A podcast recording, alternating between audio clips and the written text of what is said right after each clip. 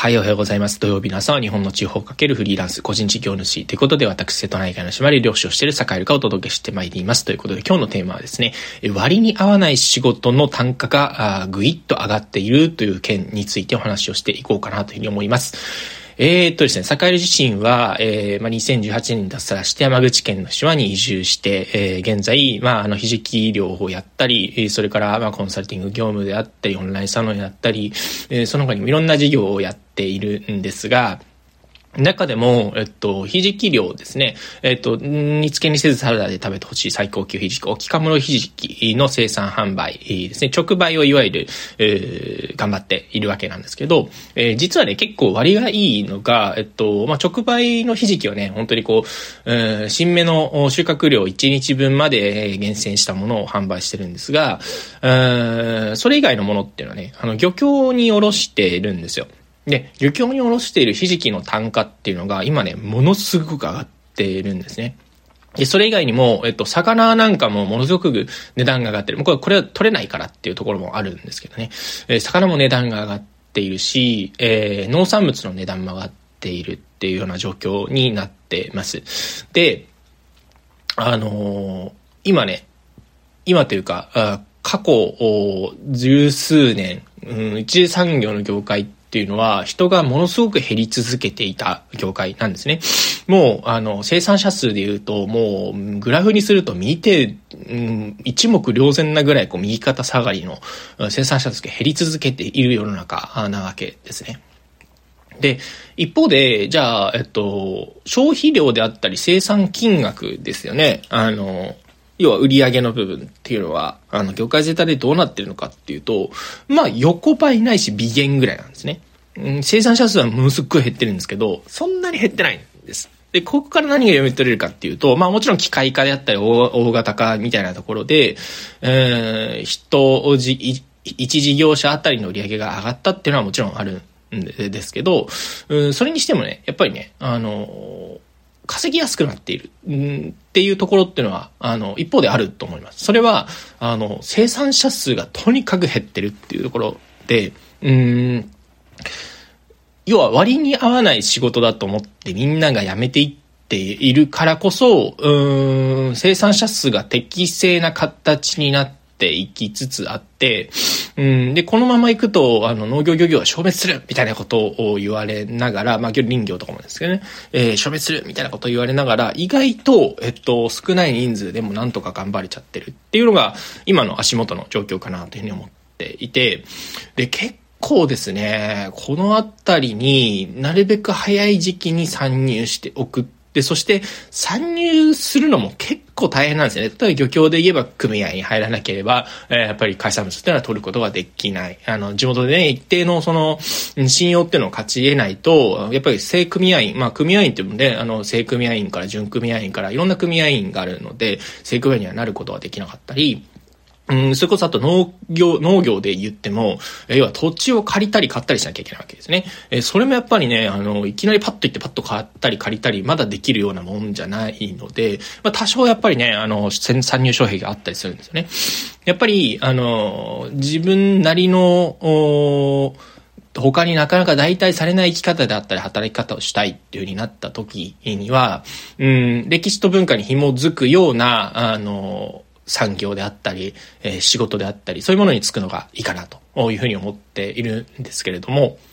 まあ、そういうものってなかなか見つからないし、で、なおかつ、あの、すぐに、あの、パッと、あ、明日からこれやろう、ちょっとチャレンジしよう、みたいな感じで、例えばパソコン一つでね、あの、どこでも働ける、みたいな、そういう価値観っていうのはもちろん素晴らしいんですけども、えー、明日から自分がパッと、あの、とりあえず取り組んでみようと思って取り組んでみれるものって、っていうのは、やっぱり他の人も、やっぱりちょっとやってみようかなって思った時にすぐやれるんですね。なんで、えっと、あ、この業界実は結構、あの、いい状況にあるかもなっっていうふうに思った時に、うん、参入者がぐわーっと増えて、えっと、すぐに市場が飽和してしまう、えー、自分の仕事の単価が上がりにくくなってしまう、あるいは過当、過当競争に陥ってしまうっていうことってのはよくあることなんですけど、うん、伝統的な産業であったり、えー、職人であったり、えー、そういうものっていうのはやっぱりスキルの獲得に時間がかかるだけではなくて、うん、その生活環境の中で信用されていかなければいけない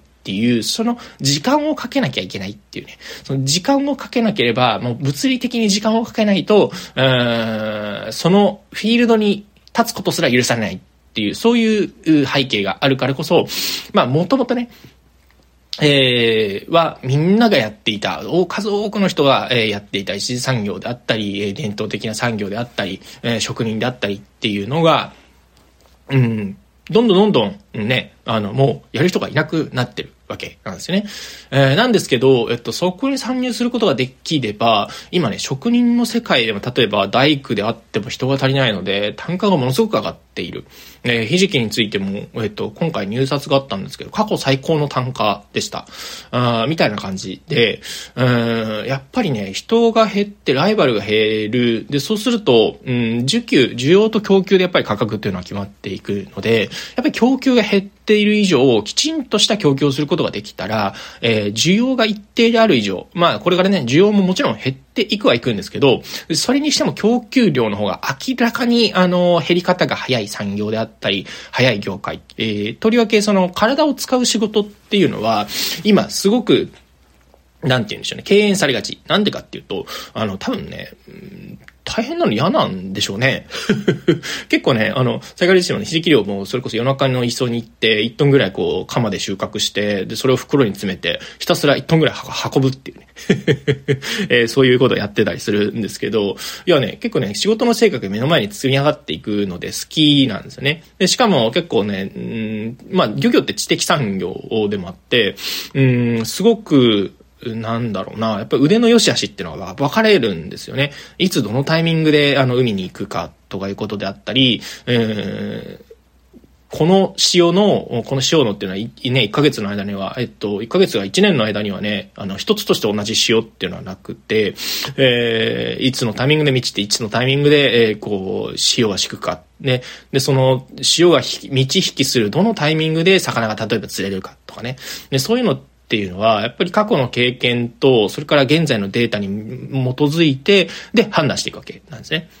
で、そういう、あある種、なんて言うんでしょうね、高度な、あの分析っていうものと過去の記録と照らし合わせて、えー、現状を判断していくっていう、これはね、結構職人の世界なんかでもやっぱり、ああ、この人腕がいいなって言われる人ってていうのは、やっぱり過去を分析しつつ、えー、現状をしっかり捉えて、えー、で、未来を予測していくっていう、これはね、同じですね。うん、腕がいい人っていうのはみんなやっぱりこれをやってるし、日記みたいなものも本当10年日記、20年日記みたいなのつけてったりするんですよね。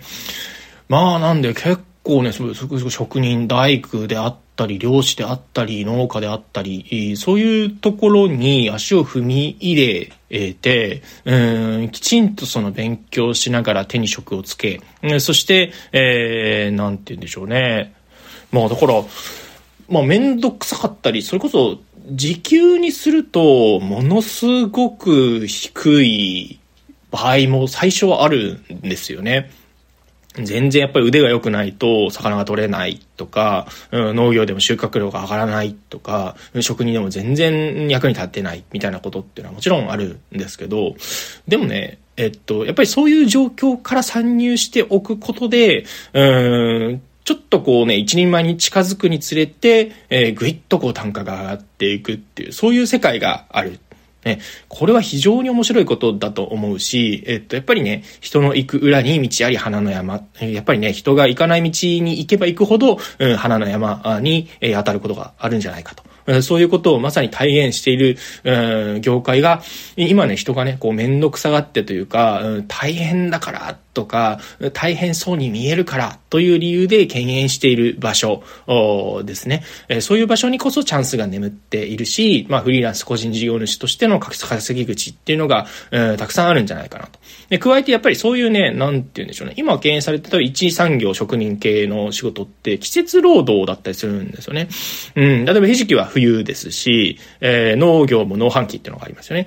っていうことは、ライフスタイルが割と自由に設計できるっていうところもあります。えー、まあそのあたりっていうのも非常にこう魅力的なんじゃないかななんていうことを思っているので、ぜひちょっと、うん、職人系だけではなくてね、いろんなところにそういうチャンスが眠っているので、そういう観点でいろんな仕事を見てみるといかがでしょうかということでございます。それでは。